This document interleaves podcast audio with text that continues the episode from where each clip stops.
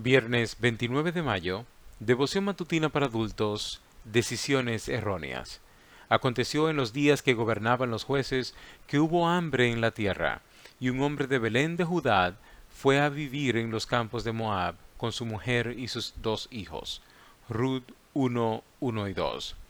Elisa y Rumualdo eran una pareja de recién casados, estudiantes de teología que pensaron en mudarse a otro país y terminar allí sus estudios. Oraron para que Dios les mostrara los pasos a seguir.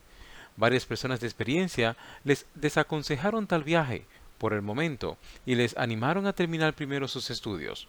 Pero la joven pareja no consideró estos consejos como una respuesta a sus oraciones y se marcharon a su nuevo destino. Allí afrontaron dificultades múltiples de trabajo, salud, adaptación y además no consiguieron el propósito de su viaje se vieron forzados a regresar a su lugar de origen y rehacer su vida.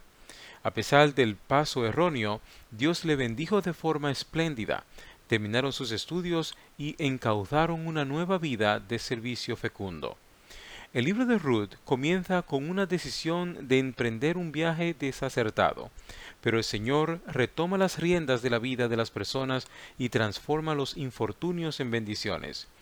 Elimelech pudo haberse aferrado a las promesas hechas a sus padres Abraham, Isaac y Jacob, y haber confiado en Dios para cubrir sus necesidades a pesar de la escasez temporal de alimentos.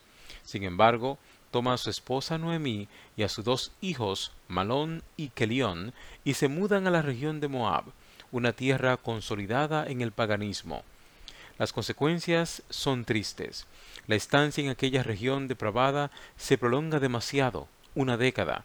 Los muchachos criados en ese ambiente contraen matrimonio con jóvenes moabitas, algo indeseable, pues Dios había prohibido al moabita la entrada en la congregación, Deuteronomio 23.3, y al israelita hacer pactos de paz con ellos, versículo 6. A esto sigue la muerte prematura de Elimelech y también la de los jóvenes recién casados, Malón y Kelión. Esto deja a Noemí y a sus nueras, Olfa y Ruth, en una situación de desamparo total.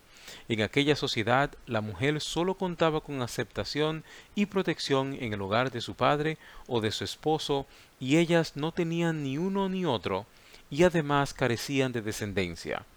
Pero el Señor produce una serie de circunstancias que conducen a abundantes bendiciones la conversión de Ruth y el establecimiento de una nueva familia que llena sus vidas de felicidad. También Dios tiene interés hoy en retomar el control de nuestra vida a pesar de las decisiones erróneas que hayamos podido tomar. Entreguémosle hoy nuestra vida para que Él tome las riendas.